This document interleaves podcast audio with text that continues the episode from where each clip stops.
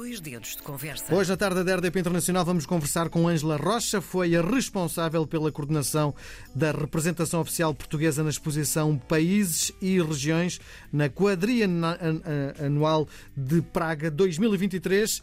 Ângela, boa tarde, bem-vinda à tarde da RDP Internacional. Antes de mais, vamos tentar perceber como é que foi que um dia te enamoraste pela cenografia.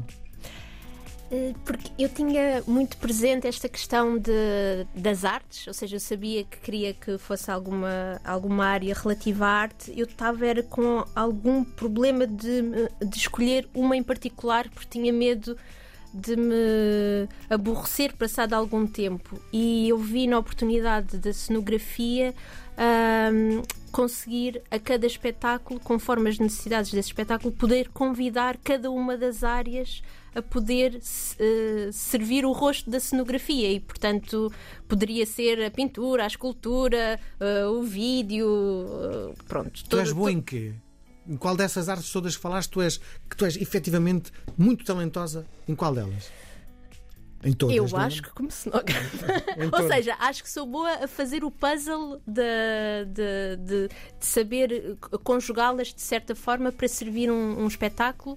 Uh, tendo se, uh, sempre em conta esta coisa de, de, ser uma obra incompleta e de ser sempre uh, complementada ou, ou ser permeável às outras áreas, às outras componentes do espetáculo. Pronto. Agora, talvez uma que eu sinta que, que tenha algum, algum jeito ou alguma. Uh, mais talento? Alguma preferência seria talvez o lado mais escultórico, uh, ou seja, a modelação do espaço em si, de Sim. como é que se cria essas tensões através das formas, é uma coisa que me. Deixa. Que me... Sim. Sim. E olha, e tinhas, tinhas alguma relação com o teatro quando te meteste nisto? Ou és não. artista e de repente, olha, surgiu o teatro, não ser. Não, não, eu na verdade eu não tinha relação nenhuma com, com o teatro. Aliás, em miúda eu ia muito pouco ao teatro, sendo que no secundário já fui para António Arroio e depois cheguei, fiz o geral da António Arroio já para tentar perceber, ok, quero mais por aqui ou por artista ali. Artista sou, agora teatro é que apareceu depois, é isso? Apareceu depois. E eu decidi, depois da António Arroio, como não me consegui decidir, decidi fazer um ano sabático e fiz voluntariado em Viena da Áustria. Sim. No teatro? Uh, não, uh, porque eu estava com uma questão muito importante para mim, que era se realmente a arte era uma outra forma de comunicação. Então decidi ir, pronto, não aprender alemão, Uh, e o que eu estava a fazer lá era expressão plástica para miúdos uhum. que também estão a aprender a língua e perceber se através de, da expressão plástica conseguia comunicar e criar uma boa relação com, com, com os miúdos. E isso acabou por acontecer, e depois, passados uns meses, inevitavelmente, eles estavam a ensinar alemão e eu estava-lhes a ensinar uh, expressões plásticas, mas como respondeu à pergunta de, ok, realmente é uma forma de comunicação, vale a pena investir um futuro nesse sentido. Agora falta perceber o quê. E, e a Áustria tem uma coisa, na altura pelo menos, incrível, que era a Volksopera, que era a ópera do povo, eh, que tinha óperas a 2 euros. Hum. Ou seja, extremamente acessíveis. E nas óperas, pronto, há um grande investimento a nível de, de, cenografia e eu percebi a complexidade que poderia haver, a diversidade. Mas foi na Áustria que te apaixonaste por isto? De, com, com a, que, que, me deparei com o conceito de cenografia, sim. E quando voltei para Portugal pensei, não, eu vou me inscrever na, na Escola Superior de Teatro e Cinema e vou tentar uh, enverdar por isto. Olha, como é o teu método criativo? O meu método Isto é, conversas com o encenador, conversas com o senhor das luzes, ou dão-te o texto e lês o texto sozinho em casa. Tentar perceber como é que tu fazes, como é que és como criadora. Sim, então, uh, uh, normalmente vem um, um, convite da parte de, do encenador que maioritariamente já tem, já tem um texto associado, não, não, não tenho tantos projetos com em, em, peças em que o texto ainda não foi, não foi criado e, portanto, o que eu tento perceber é qual é que é o interesse particular daquele encenador para, para querer uh, pôr aquele texto em cena. Uhum.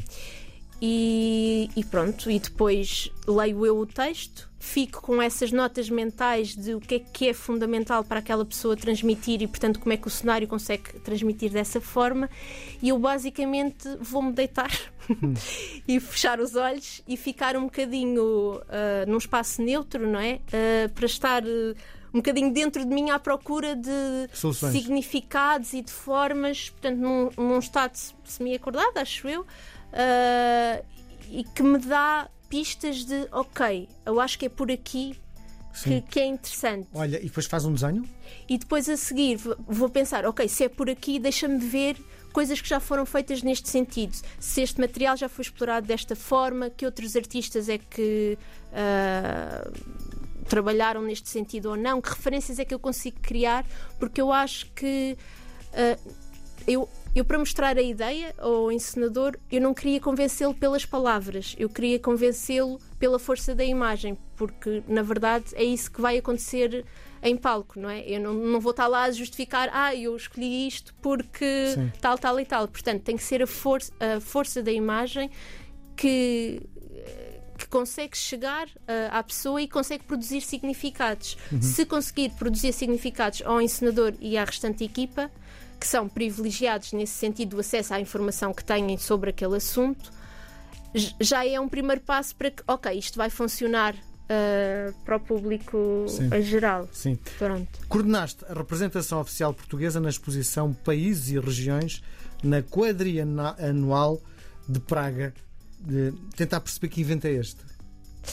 A Quadrinal de Praga é uma mostra internacional de artes plásticas do espetáculo em que uh, existe uma, uma mostra, lá está, como o próprio nome indica, sobre um determinado tema. Neste, neste ano, isto acontece de 4 em 4 anos, neste ano foi Visões Raras e nós somos convidados a criar uma instalação sobre esse tema e a partir daí refletir uma série de assuntos. Também se pode, também há palestras, uh, workshops, ou seja, é mesmo um espaço de diálogo e de apresentação. Uh, para perceber qual é que é o estado da cenografia agora, quais são os problemas da cenografia agora e o que é que projetamos na, cenografia de futuro, mas não é fechado às pessoas do, do meio, ou seja, é aberto para visitantes de Todas as que tenham áreas. interesse sim, em, sim. em, experienciar essas instalações que foram criadas e participar nos workshops, nas palestras. Etc. Como é que é visto o trabalho dos portugueses lá fora no ponto de vista da cenografia? Somos bons? Estamos no top, no top 3 dos melhores? Uh, eu Sinceramente, não sei responder essa pergunta, mas também não acho que seja importante. Tentar perceber como é que somos vistos lá fora, não é? Essa resposta, posso dizer que o feedback à nossa instalação foi muito positivo. Eu recebi interesse de diferentes encenadores e diferentes pessoas que ficaram interessados no meu trabalho e que falaram na, na, intenção de me vir a convidar. Portanto, eu acho que a exposição foi muito bem recebida. Mas aí vais começar a, a produzir lá fora, é isso? Gostaram tanto de ti que. Não sei, vamos ver, Sim. vamos ver, mas acho que é, teve sucesso a exposição e isso mostra que estamos num caminho bom. Sim. Agora. Uh, acho que não é uma, uma competição, um campeonato que interessa perceber quem são os melhores, interessa é que realmente. Uh, que então faça a pergunta ao contrário. Faça a pergunta okay. ao contrário. Qual a importância de Portugal estar presente neste evento? Eu, é extremamente importante. Porque é sinal que temos expressão. Um, que conseguimos também contribuir e criar discurso sobre, sobre a questão da cenografia. Um, e eu acho que o teatro tem um papel muito, muito importante na sociedade e, portanto, este é só mais uma componente de, de do que forma o espetáculo e, e, e, é fundamental para nos pôr a nós a refletir sobre, uhum. sobre a sociedade, etc. A instalação que levaste chama-se Metade dos Minutos, não é? Que instalação é esta? É um, uma instalação que vai muito à volta da dimensão tátil uh, para reinventar o presente espacial e temporal. Ou seja, nós criámos diferentes tipos de texturas que revestiram os espaços, umas mais atrativas e outras mais repelentes, para tentar uh, reativar este sentido que eu sinto que está um bocadinho. Estamos cada vez a desconectar um bocadinho mais dele não só uh, de rescaldo do, do Covid, que nos tirou esta coisa do, do, do, do espaço coletivo e de associar a ideia do toque a uma ideia de perigo, mas também com o enraizar da tecnologia a um nível tal que nós estamos a perder vocabulário do nosso corpo. Nós, em vez de fazermos muitas das coisas, nós já só acionamos ou paramos essas coisas. Uh, e portanto estamos a perder bastante dessa, dessa linguagem, dessa sensibilidade o que nos torna cada vez mais uh, racionais uh, e cerebrais, numa coisa em que nós vivemos, pronto, temos este corpo para viver neste mundo e, portanto, é importante que exista também um, um diálogo e uma, e uma criação através dele. Por outro lado, também queria chamar a atenção para, para, para, a manualidade, para, que é uma cada vez mais raridade, não é? Portanto, esta coisa de nós termos criado as texturas manualmente. Uh, muito trabalho fazer, não é? Muito trabalho fazer. Uma, uma das texturas que era a mais repelente, apesar de atrativa, uh, é, foi criada através de alfinetes. Portanto, foram espetados mais de, de meio milhão de alfinetes. Uh, Quanto tempo? Foram por volta de três meses, uhum. uh, quatro pessoas a trabalhar uh, seis horas, horas, por, dia. Okay. Uh, e portanto foi realmente um, um, trabalho muito laboroso, mas que cria um, um, um, efeito que eu acho que, é, que é, é muito bonito e muito orgânico e que atrai as pessoas à distância. Ao, ao princípio parece-lhes só que é uma espécie de um pelo ou uma coisa que tem ali um brilho qualquer específico e conforme se vão aproximando é que vão descodificando qual é que é o material eh, em si. Isso também é uma coisa que eu acho que para mim foi um privilégio ter trabalhado nesse sentido, porque eu, enquanto cenógrafa, uma, um dos principais focos é o, é o espectador. Uh, e este espectador caso, pode mexer na tua peça, não é? Neste caso, exatamente. Neste caso, eu tinha a proximidade, ou seja, Sim. o público podia mesmo tocar. Habitar, era o público que habitava os espaços. Como os atores no, no palco. Como, como, os atores. E, portanto, conseguíamos ter este nível de detalhe e este contacto, daí poder ser através uhum. de, do tato, não é? Uh, e ter os visitantes um, a, a, explorar esta dimensão tátil. Oh, Angela, estou muito curioso, porque. Uh isto deu um trabalho, horror, horas e horas de trabalho, e, a, e, a, e, este evento já acabou. Onde é que esta peça pode ser vista? É, nós queremos muito que ela circule. Ou seja, eu acho que faz todo o sentido ela agora uh, circular por Portugal, não é? Porque é a nossa representação, portanto faz, faz todo o sentido e estamos a trabalhar nesse sentido mas para já ainda não temos nenhumas datas concretas que eu possa avançar, Sim. mas uh, saber que isso é uh, ponto assente na nossa agenda, que nós queremos muito que isso aconteça uhum. e que faz todo o sentido. Pronto. Consegues definir o teu estilo, o teu estilo de criação? Os autores têm muita dificuldade em falar em causa própria, mas eu tenho que fazer esta pergunta porque tentar perceber, no fundo, como é que tu funcionas, não é? Sim, eu acho que há coisas que talvez ou seja, eu acho que também as pessoas se vão transformando ao longo do tempo. Sim, pode ser uma coisa à segunda-feira neste... e à terça pode ser outra completamente diferente, não é? Sim, ao longo dos anos. Às vezes vais explorando muito uma determinada forma e depois chegas a uma certa conclusão e vais para outro lugar. Eu acho que até agora, nestes primeiros 10 anos assim de trabalho, o que eu considero é a importância da escuta muito grande, tanto da equipa como desta tentativa de chegar ao público, como dos materiais em si. Ou seja, para mim é muito importante esta questão da, da veracidade dos materiais, de, de utilizar uh, o valor inerente que eles têm em si, que é diferente, lá está, quando a luz incide. Uh, num metal do que ser uma imitação desse metal é completamente diferente, denuncia logo, portanto acho que isso é uma coisa muito importante e talvez este processo da repetição que acho que já é comum a alguns dos, dos trabalhos que eu fui fazendo, que é através de um, de um princípio multiplicá-lo, multiplicá-lo até que ele ganha um outro valor.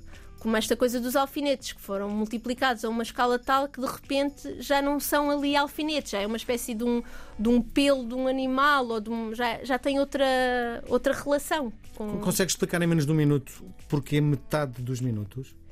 Uh, metade dos minutos vem do primeiro diário gráfico que eu tive na António Arroio e tem a ver um pouco também com, esta, com este jogo de visões raras de futuro. Portanto, achei que devia ter alguma coisa de relação com o tempo e expressa um pouco a minha forma de lidar com o trabalho, de estar sempre, metade do tempo eu estou sempre a tentar deslindar ou perceber de que forma é que eu consigo uh, avançar no trabalho. Sim. Bom, diz-me outra coisa. Um, antes de jogarmos o ping-pong, também tem que ser rápido. Com quem trabalhaste ao longo da, desta, destes 10 anos de carreira? Os, ah. mais, os mais importantes, não, é? não, não, querendo deixar ninguém de fora, mas. Sim, mas pronto, temos... fazendo logo a ressalva que todas as pessoas foram importantes no processo de crescimento, que, como é lógico, agora não vou conseguir de facto lembrar-me de todos assim é muito rápido, mas acho que, por exemplo, ter trabalhado com o Tiago Rodrigues foi extremamente importante no mundo perfeito e depois Teatro Nacional? Uh, diretor do Teatro Nacional. Uh, o, o, Teatro do, um, da Cidade também é um, é um grupo de teatro que eu tenho bastante empatia da forma de ser e de estar. O, o, os processos, uh, o Teatro da Terra, da Maria João Luís e do Pedro Domingos, o, a Cláudia Gaiolas, o Madalena Marques, o Gonçalo Waddington, uh, que também tem sido um trabalho muito interessante, o, o Tiago Guedes também, uh, que foi extremamente importante também no meu, no meu percurso. Uh, Bom, não sei, são tantos, mas. Sim, acredito, acredito. Sim. Mas tem sido um, um bom percurso e, e, eu fico muito feliz de poder uh, trabalhar com pessoas tão diferentes e Sim. para mim é um gosto. Sim, aquilo que te proponho agora é uma partida de ping-pong, é um jogo de palavras onde eu te vou propor dois conceitos dos dois. Escolhes um deles, podes escolher os dois, podes inventar um terceiro, ou então, se achares que é provocatório, não responder. Vamos a isso? Vamos. É em Portugal ou lá fora? Em Portugal. Cenógrafa ou arquiteta teatral? Cenógrafa. Grandes cenários ou cenas minimalistas? Uh, cenas minimalistas em grandes cenários. Metade ou os minutos inteiros? Metade. Cinema ou teatro? Uh, teatro. Design de interiores ou figurinista? Figurinista. Reconhecimento do público ou da crítica? Do público. Criar para teatro infantil ou para adultos? Uh, para ambos são desafios diferentes. Esquerda ou direita? Em frente. Ping ou pong? Ping-pong. Ângela Rocha, nossa Cristiano Ronaldo da cenografia em Portugal. Foi um prazer gigante conhecer-te. Muito obrigada. Até à próxima, continuar a representar Portugal da melhor forma que fazes. Tá? Obrigada. Muito obrigado. Foi um gosto.